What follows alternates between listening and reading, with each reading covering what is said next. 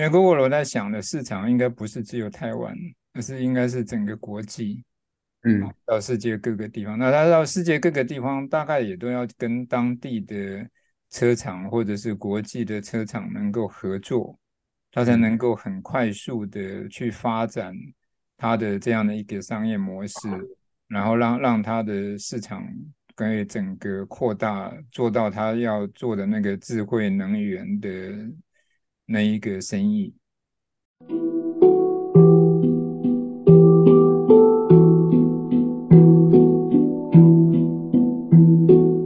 蓝海就在你身边，转动思考的角度，开启蓝海新商机。大家好，我是 Ken，那欢迎大家再次收听。蓝海就在你身边，Podcast。大家好，我是 Alex。嗯，大家好，我是 Edward。好，那上一集呢，呃，我们跟大家就是聊到 Gogoro 这间公司，那延伸的一些一些商业模式跟它的本质，还有学习。那一开始的时候，我跟大家分享了我骑脚踏车上五岭的故事嘛，那也邀请两位一起去，不过。看来两位可能不是很有兴趣这样子，有兴趣的，但是需要点准备啊。那那就那就准备一下，我们干脆我们来弄一个在那个有没有武岭或清境农场录 Podcast 这样子，搞不好也蛮有趣的这样子。对，听起来胆战心惊啊，嗯，体力负荷不了。我反正体力是慢慢练出来的，这个绝对是的，对，呃。好，那是我们上一集呢，呃，就是跟大家一起讨论了 Gogoro 这间公司，还有他们的一些商业模式。那我们呢，呃，认为呢，就是它的本质呢是一个行动人员、智慧行动人员的公司。它一开始创业的初衷，那它用其他不同的商业模式，呃，去开创开创这个市场，包括。Gogoro 的电动机车，那 GoShare 的呃共享机车，那还有其他这个换电站可以应用的这个商业模式，那创造了很多新的市场空间，那也创造了一些新的商业模式。那今天呢，我们想要呢，就是跟大家一起谈谈这些个别的商业模式，它能够被社会大众接受。那它想必对买方是有一些价值的，对。那除了这个买方价值以外呢，它还没有一些我们可以再去从蓝海的角度一起来探讨的点哦。这个我想我们今天可以做一些这方面延续的讨论。嗯嗯，OK。好，那呃，讲到 Gogoro 呢，大家最先会想到的当然就是还是 Gogoro 这个电动机车。那其实电动机车在可能是数十年前就有这样子的的的交通工具了嘛，但是因为那时候大家都有一个理所当然的假设，就是电动机车就是要自己充电，所以各家供应商也都是在这个前提之下去开发它的产品，所以也许有的人把电池做得很大，让你容量多一点，你可以很久再充一次电。但是这样子你就要充很久，那电池又很重，对，也是造成了很多的不便。那相反的哦，你如果想要节省充电的时间呐、啊，或者是呃让它轻一点，那你就要牺牲掉这个电池的容量这件事情了。所以大家可能都在这样的取舍之下，一直没有能够去突破这个市场。那那直到 Gogoro 出来之后，那就是很快速的。异军突起这样子，对，所以说呢，我想说，我们可以先来探讨一下，大家觉得 Gogoro 可以快速成长的原因会是什么？我会觉得，其实从机车的使用者的角度来看，这个机车哈、嗯，那这是一个角度嘛，哈。那如果说从机车使用者来讲，如果如果有一个车，那可以随时想用就可以用。那那个是方便性非常高的一个方式。但是如果电动车有那个充电的时间，因为虽然我们会假设是说你白天骑出去，晚上骑回来，晚上在家里充电不会影响到你的使用时间，但是往往是今天如果骑出去距离稍微长一点，中间就没电了。那所以在这样的一个过程当中，Gogoro 在那个提供换电站，让你。把那个充电时间的等待消除掉了，那对消费者来讲，那是一个很大的价值的提供。所以我想从对 Gogoro 可以异军突起，我是觉得这是一个起点。那第二个起点就是说，他把那个车子设计成很可爱。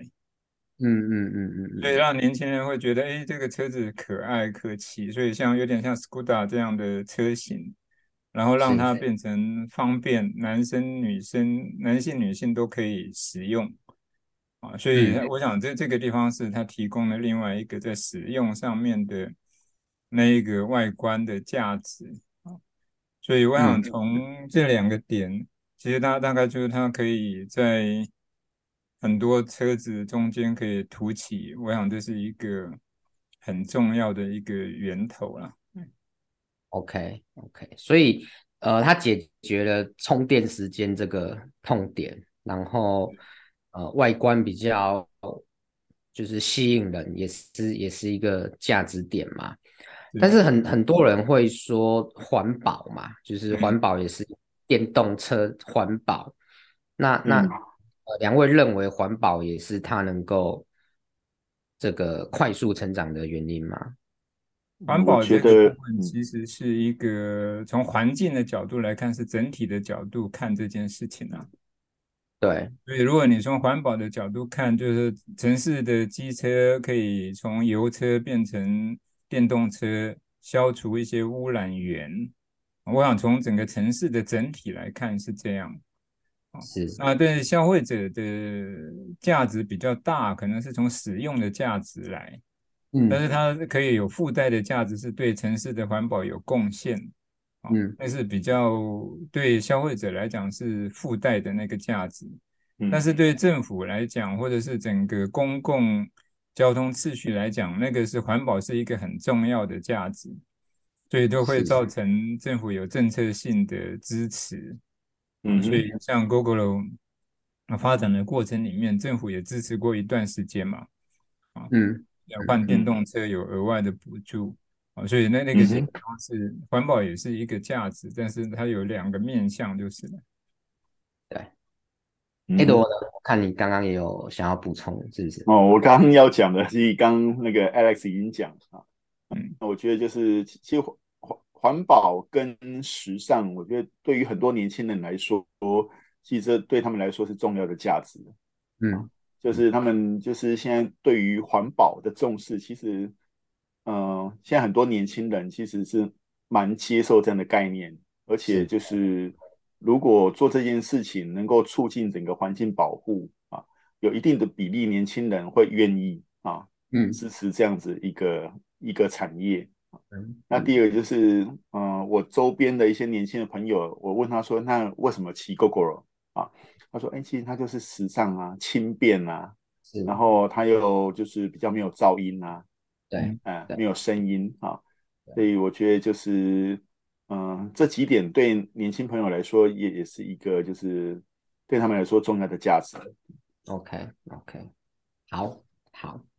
呃，我我我觉得，我觉得环保这件事真的蛮有趣的啦。那也也像刚刚两位讲的，我觉得对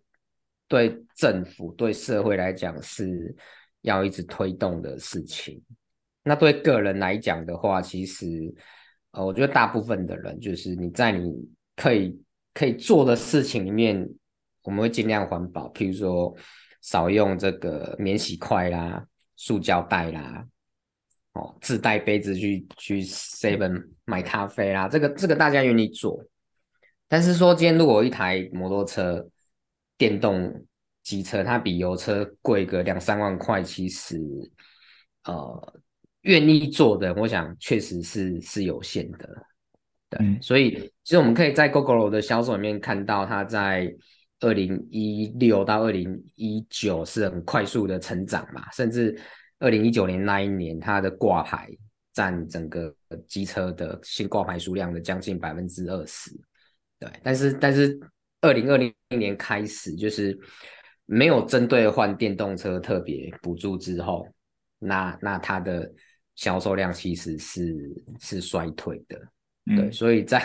如果比较大金额的情况之下，在环保跟荷包的情况之下，看起来选择荷包的人还是还是占比较大多数的这样子。对，所以所以我们可以说这个呃呃，Gogoro 它有它的它的价值，它解决了就是等等这个等充电时间的这个问题，因为它直接换电池嘛，不用充电，甚至的换电池的时间比加油还要短。那去换电站的时间距离也比去加油站还要近。那第二个呢，它的时尚、它的美观也是也是对呃购买的来讲是有价值存在的。嗯、对，所以呃呃，其实 Gogoro 的销售也是有瓶颈嘛，就是这三年来看，二零二零年到二零二二年，它的占整个呃机车市场新挂牌数量大概都在十到十二趴之间而已，嗯、是说它现在也遇到了一些成长的瓶颈。对，那那针对这个点，不晓得两位是不是有一些看法跟见解？我想从 GoGoLo 在整个机车市场里面来看呢，哈，因为台湾现在的机车总数啊，大概有一千四百多万辆了哈，然后有百分之七十到七十一是在城市里面。我所谓的城市就是六都加上新竹市、加一市。就占了百分之七十的机车的数量，嗯，所以如果从 Gogoro 的角度来看，他是希望在用行动电源来解决城市都市交通的问题，我觉得他是选对了一个方向啊。那为什么这个对的方向，然后在这里又将近有一千万台机车的那个存在的地区？它没有办法很快速的把像新车，如果可以替代掉百分之五十、百分之六十这样的速度成长呢？现在只有百分之十。所以当初在想这个题目的时候，也在想这件事情。那我想最主要的问题还是它的单价比油车要高的两万块多一点，对不对？呃，对，差不多。嗯，好，两万块多一点。那其实这个地方对。现在新机车新购买的族群大概都还是年轻人比较多，对，主要的族群还是新的大专的学生，那个是可能每一次新开学都是最主要的购车的时机嘛。是，所以如果从这样的角度来看，年轻人在这一个时间的负担其实是蛮重的，嗯嗯，所以它价格高这件事情其实是一个。对他来讲是一个比较重要的瓶颈了哈。那因为我们对创造蓝海的产品来讲，其实有一个东西是希望说它价值的提升，同时也希望能够成本能够降低。是是。呃，对于 Gogoro 来来讲，是它的单价高，不代表它的总成本是比较高。因为如果你扣扣掉那一个等等待的时间跟环保的问题，对社会的总成本来讲是降低的，是。啊，所以它有价值创新的那那一个基本的数值在那里，但是对消费者来讲，这一块就是产生了两个问题，一个就是你的机车的购车的单价比较高，然后第二个东西是。可能它不是在机车原本的产业里面，所以它的通路跟维修这个机车的点可能不够，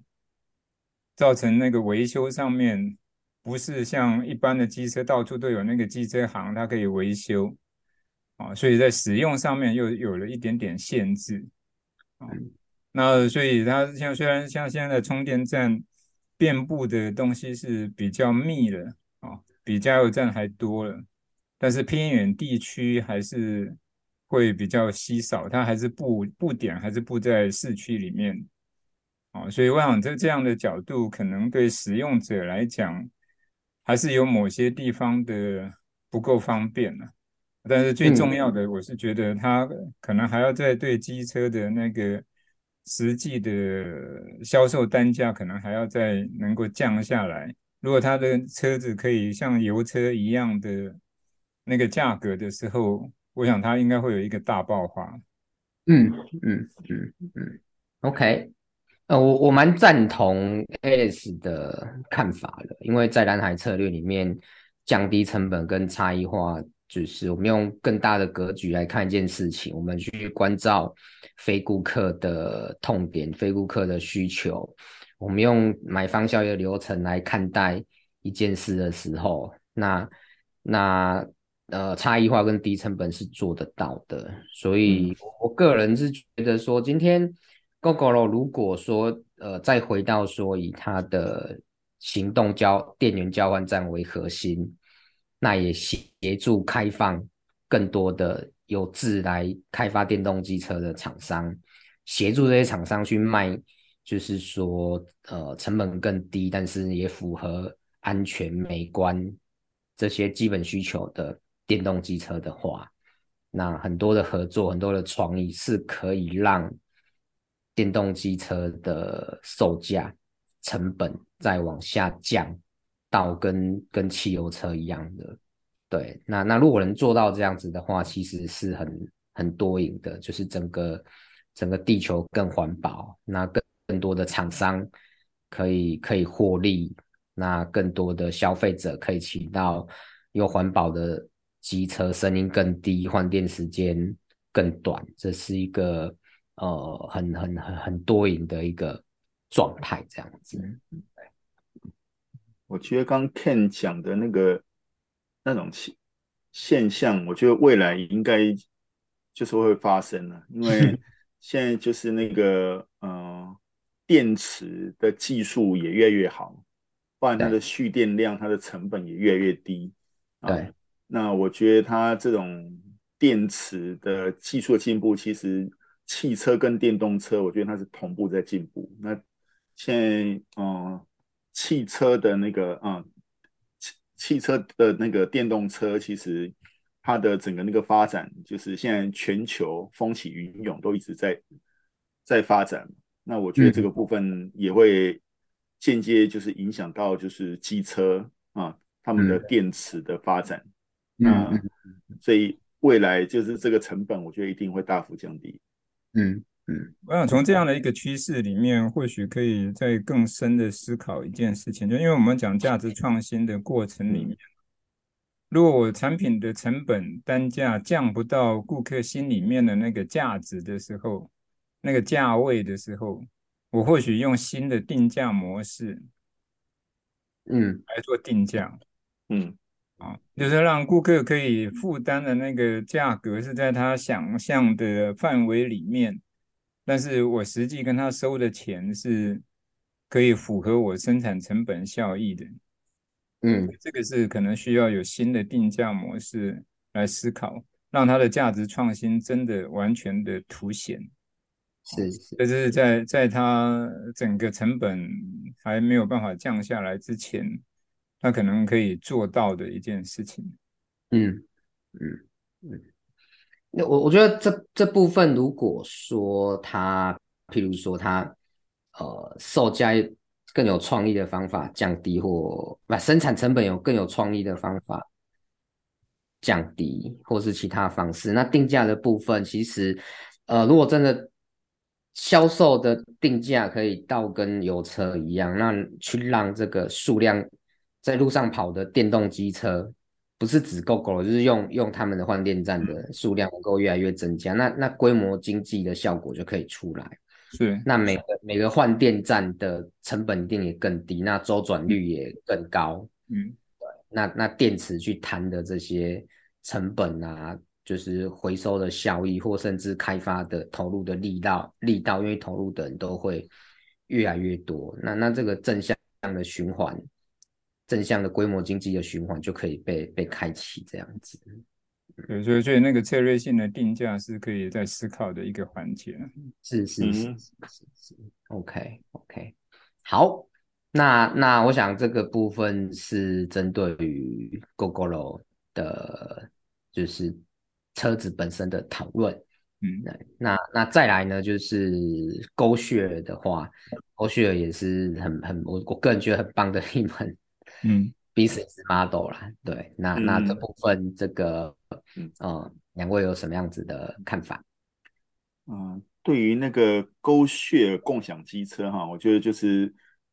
它在整个那个交通运输的产业里面，我觉得它定位就是去衔接最后一里路啊。嗯，那最后一里路就是现在有一些城市它有那个 U Bike 嘛，啊，那 U Bike 就是哎也很方便，不过它就是没有机车那么快啊。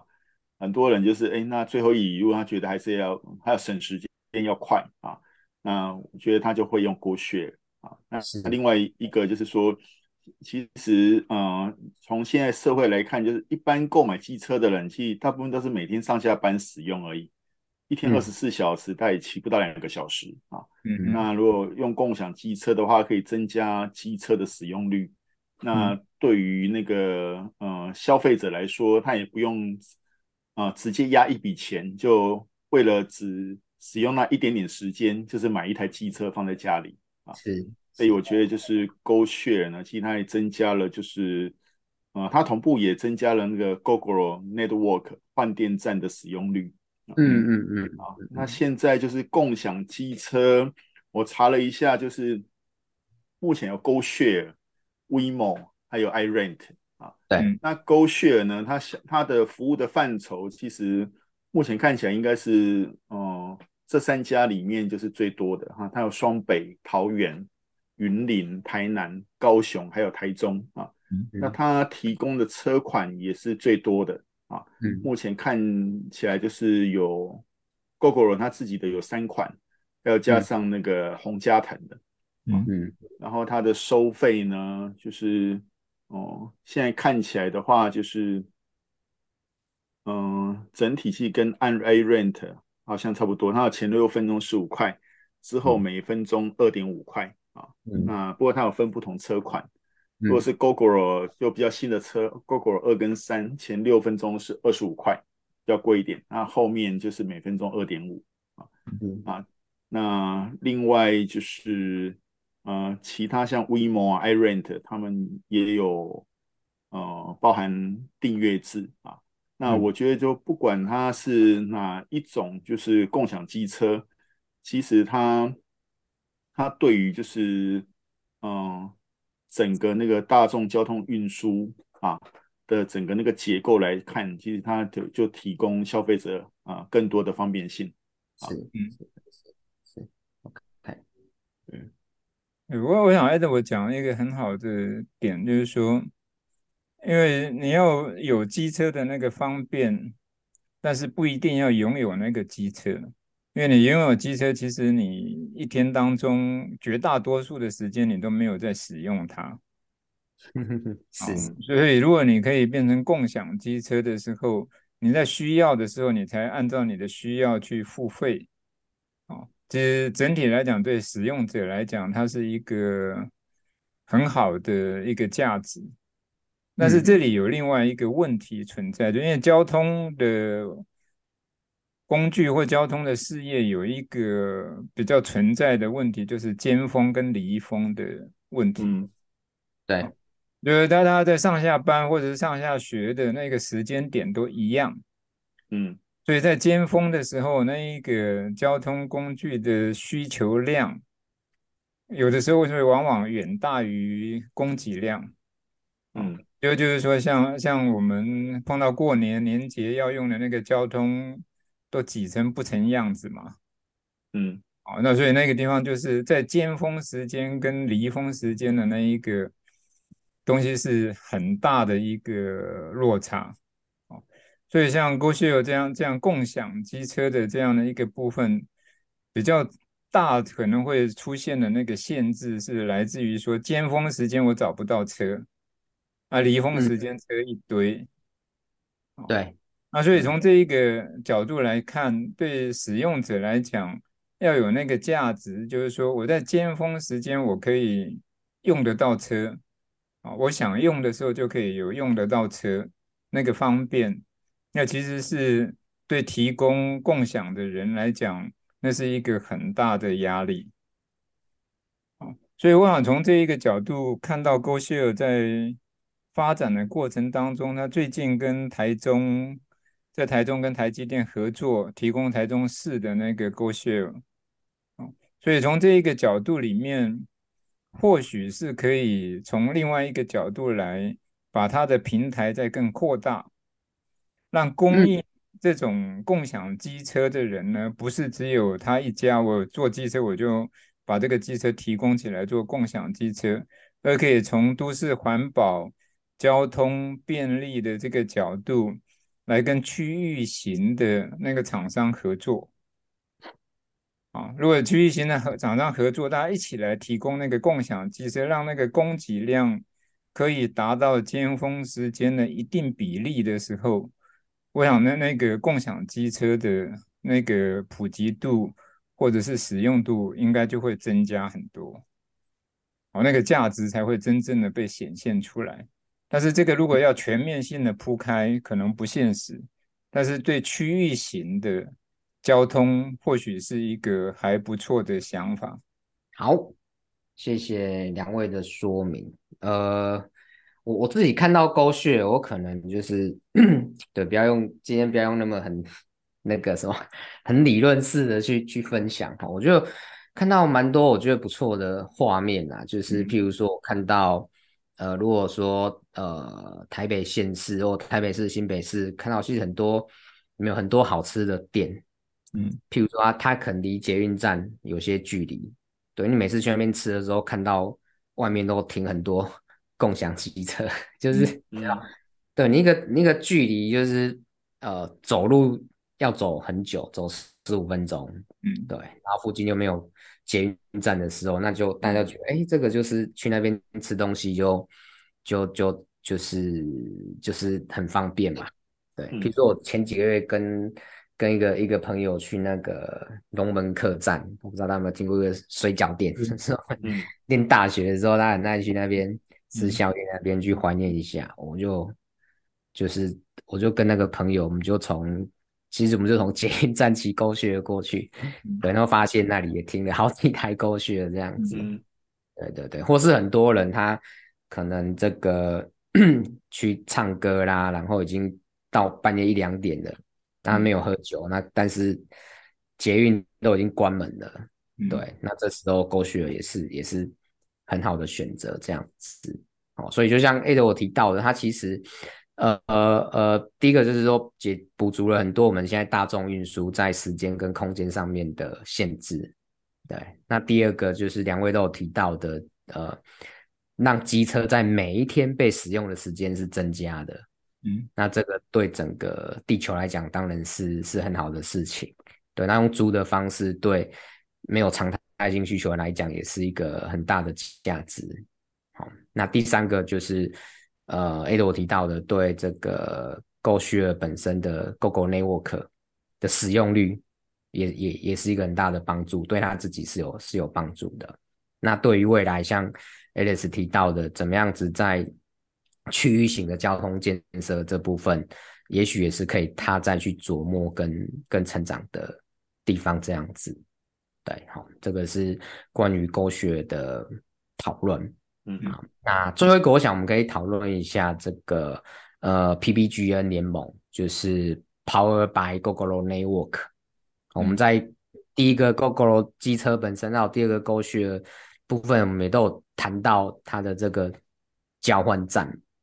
对，那交换站才是它目前整个 business model 的源头。哦，它可以供给 Gogoro，可以供给 GoShare，可以供给其他的呃机车的同行。嗯，那那那电池的部分呢，它也打算做回收等等等等。对，就是它它目前整个呃事业的核心是这个。充电站嘛，那那那对于这个我们 focus 如果 focus 在哎跟竞争者的合作，以前的竞争者现在变合作了，对这个角度来看的话，那两位有什么样子的看法？我从竞争跟合作的角度来看待它这个联盟哈，因为我们会发现，就是说竞争这这个地方呢，我们会在想说，这个市场是有限的，或者是在在一个某一个划定的界限范围里面，大家去争取在这个里面的顾客群，所以就会有那种竞争的角度出现。但是以目前，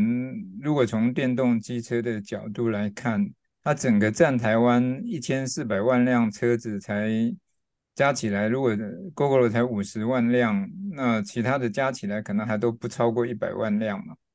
嗯，所以在十分之一都还没有的这样的一个机会上面，其实这个市场的扩大，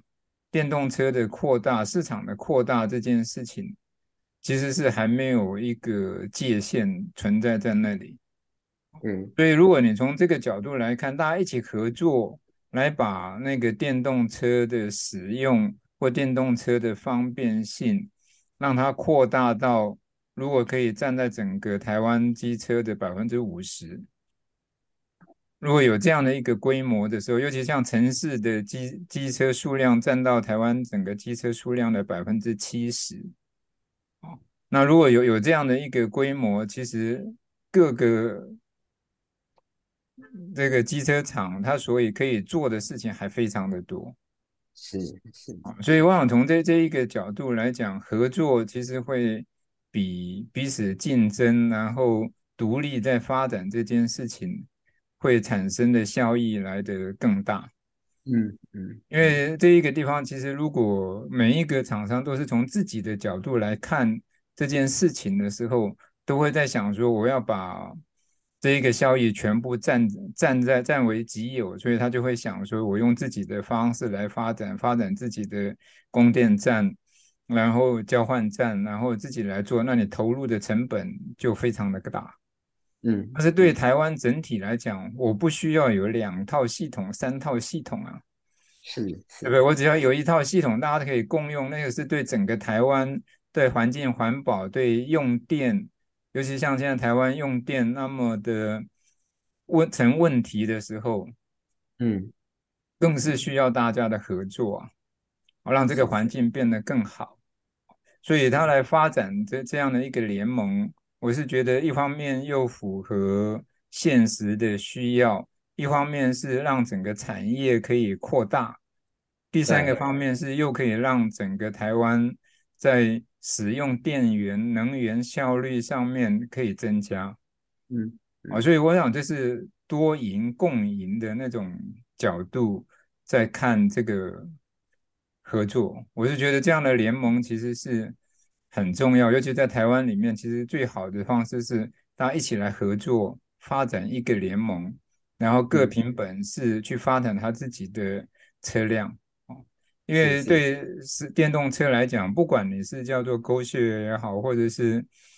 卖机车也好，最重要的一个东西是还是要回到这一个车子要好用，有车子的特性，有车子的特色，哦，然后让让这个车子符合它使用的人的性格。嗯，所以如果你从这个角度去看，每一个车厂还是可以有它自己的特色跟特性，但是可以做出。大家共同来创造一个共同的一个生态，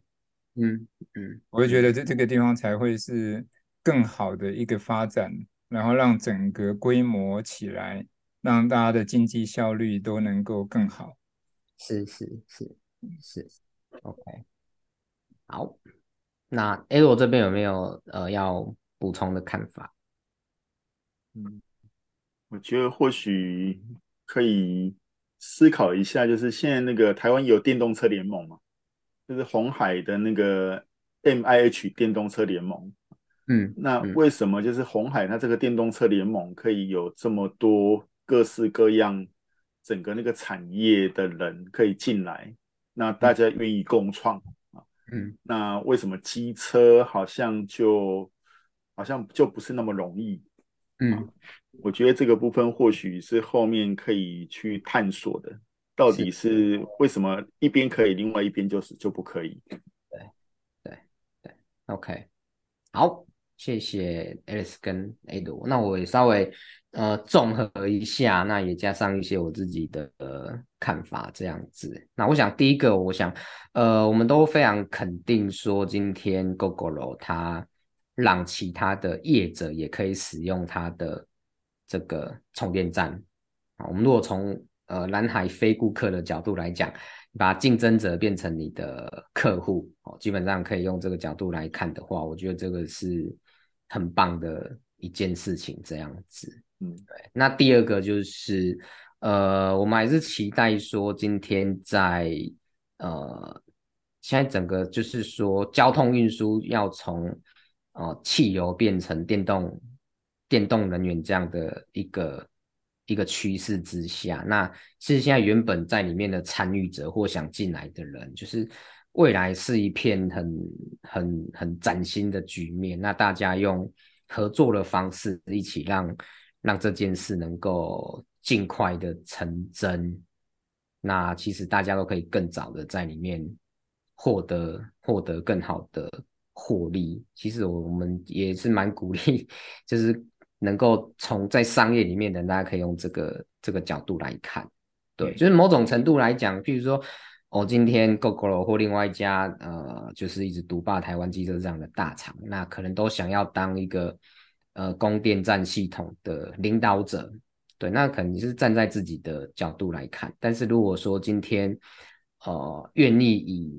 呃使用者的效益、社会的效益来看的话，那去贡献自己的。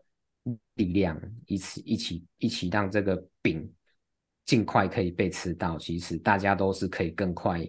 更快从中获益的，就是这样的竞争是有一点在 这个内耗消耗这样子，不管是自己或者或者社会社会成本这样子嘛。对，那当然 Gogoro 它，我觉得它一开始。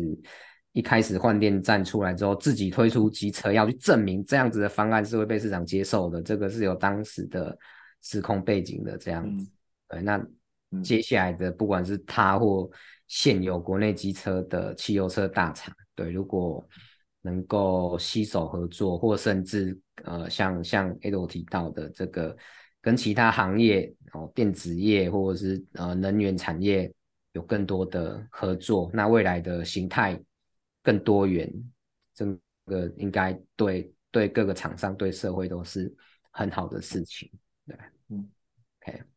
好，那那我想我们刚刚讨论的 Gogoro 电动机车，它这个帮大家解除了这个充电时间的问题，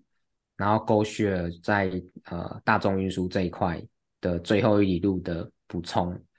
然后 PBGN Power by Gogoro Network 联盟的讨论，它对使用者的效益是什么？那它的呃问题，我觉得这部分都相当的有趣，这样子。对，那呃，再是不是说我们呃一起哈，我们针对刚刚的这些讨论里面，我们再归纳一些从商业的角度来看，那有什么样子的学习跟看见？那我们再。把它整合起来做一些讨论跟分享。那如果从商业模式的角度来看的话，我觉得或或许可以去思考，就是说，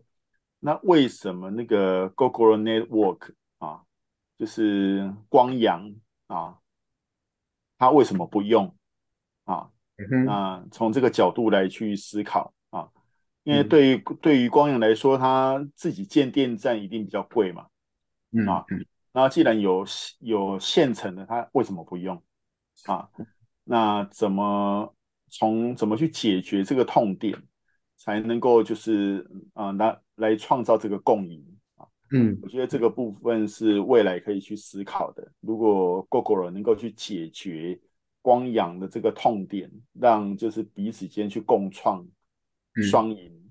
我觉得这对于整个产业都会有很大的帮助。嗯哼，嗯哼，嗯，OK，好，谢谢的我。我想从接 Edward 的这个角度来想哦，就是因为 Gogoro 在想的市场应该不是只有台湾，而是应该是整个国际，嗯，到世界各个地方。那他到世界各个地方，大概也都要跟当地的车厂或者是国际的车厂能够合作。它才能够很快速的去发展它的这样的一个商业模式，然后让让它的市场可以整个扩大，做到它要做的那个智慧能源的那一个生意。所以这个地方就是竞争跟合作这件事情啊，那可能从合作的这个角度来想这件事情，或许是一个更长远的角度要看待的事情啊。啊，所以我想，我们如果把一件事情要做到全球化，嗯，全球的市场我都要经营的是，我不可能独家做，我一定要采取合作的态度。嗯，所以在商业模式上面，合作这件事情如果比重变得更重，那我想有很多突破点，或许就会更清楚的被看见。嗯嗯嗯。第二个东西是，我觉得从今天的讨论里面看见另外一个更深一层的东西，就是说，其实每一个产品我们在发展的时候，一定要照顾到它最基本的需要。那最基本的需要被满足了，嗯、那个价值创新的价值才会完整的被体现。嗯嗯，那意思是什么呢？就是说，像 Gogoro 它是提供机车、电动机车，那这个电动机车一定要够好，哦，够品质、够好骑、够吸引人，那它才会有长久被使用的那个价值，那它做的价值创新才会被体现。啊，就像他在经营 GoShare 也是一样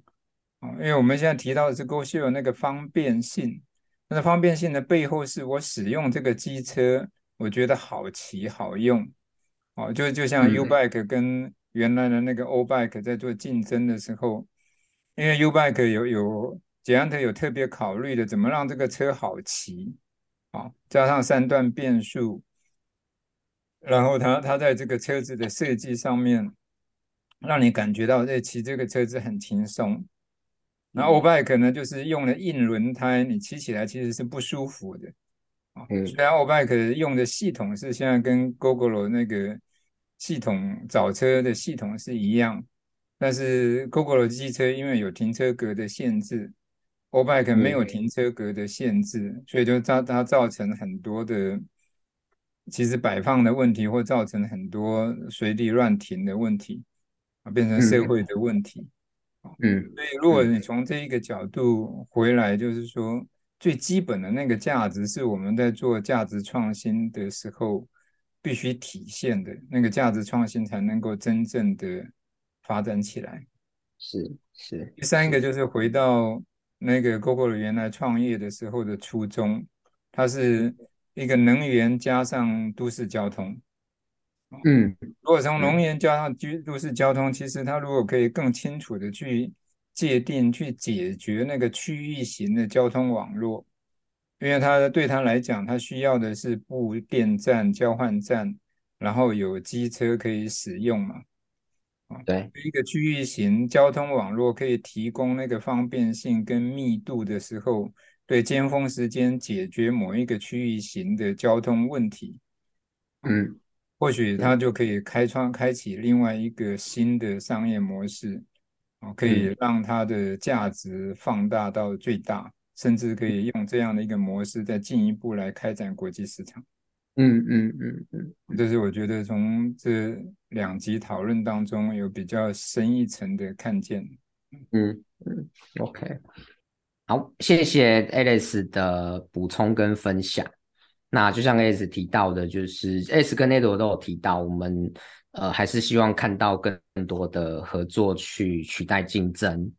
那包括说呃所有的新产品、新服务的创造，那要先满足这个基本的需求，那我们想要的价值创新的这个价值才能够被体现、被认同。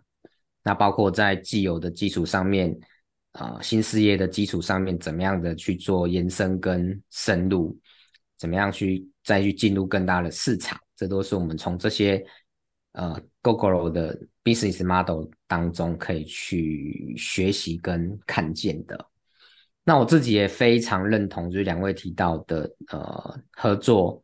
合作会比竞争更好。对，那另外一个，我想也稍微补充一下，说就是我们在开发新的商业模式的时候，我们很容易在一个既有的框架里面去思考，所以呃，在开发电动机车的时候，我们就会觉得啊，这个充电怎么样可以更短的时间的充电，还是怎么样充电容量可以更大，还是电池怎么样可以更轻？但是充电本身其实就是 最大的痛点了。哦，所以我们在思考商业模式的时候，那个每一个产业的基本假设，每个产业的理所当然，其实都值得拿出来再去讨论一下，它是不是有痛点存在。那这样子做，其实就可以再看到很多新的空间，就像 Gogoro 可以做到的，去开创一个新的市场出来。好，那呃，我们今天第二集的讨论就是依照 Gogoro 的三个商业模式。那去做大家的讨论，这样子。那这个讨论非常的多元啊，我从中也有很多的学习哈，非常感谢 Alex 跟 Edo 的一起的准备和讨论跟分享这样子。那也希望大家呢，呃，在这个过程当中这么多元的讨论里面呢，也能够去呃找到跟自己的连接，自己在对于这个商业上面的开发。或者成长，或者甚至竞争上面，有没有一些思维上的冲击，让你想要再更深入的去思考？希望这个呃能够带给大家这一点的呃触发，这样子。好，那呃这两集关于 Gogoro 的讨论就到这边了。那谢谢大家再次的收听我们的节目，我们下次再见，拜拜，拜拜，下次再见，好，拜拜，下次见。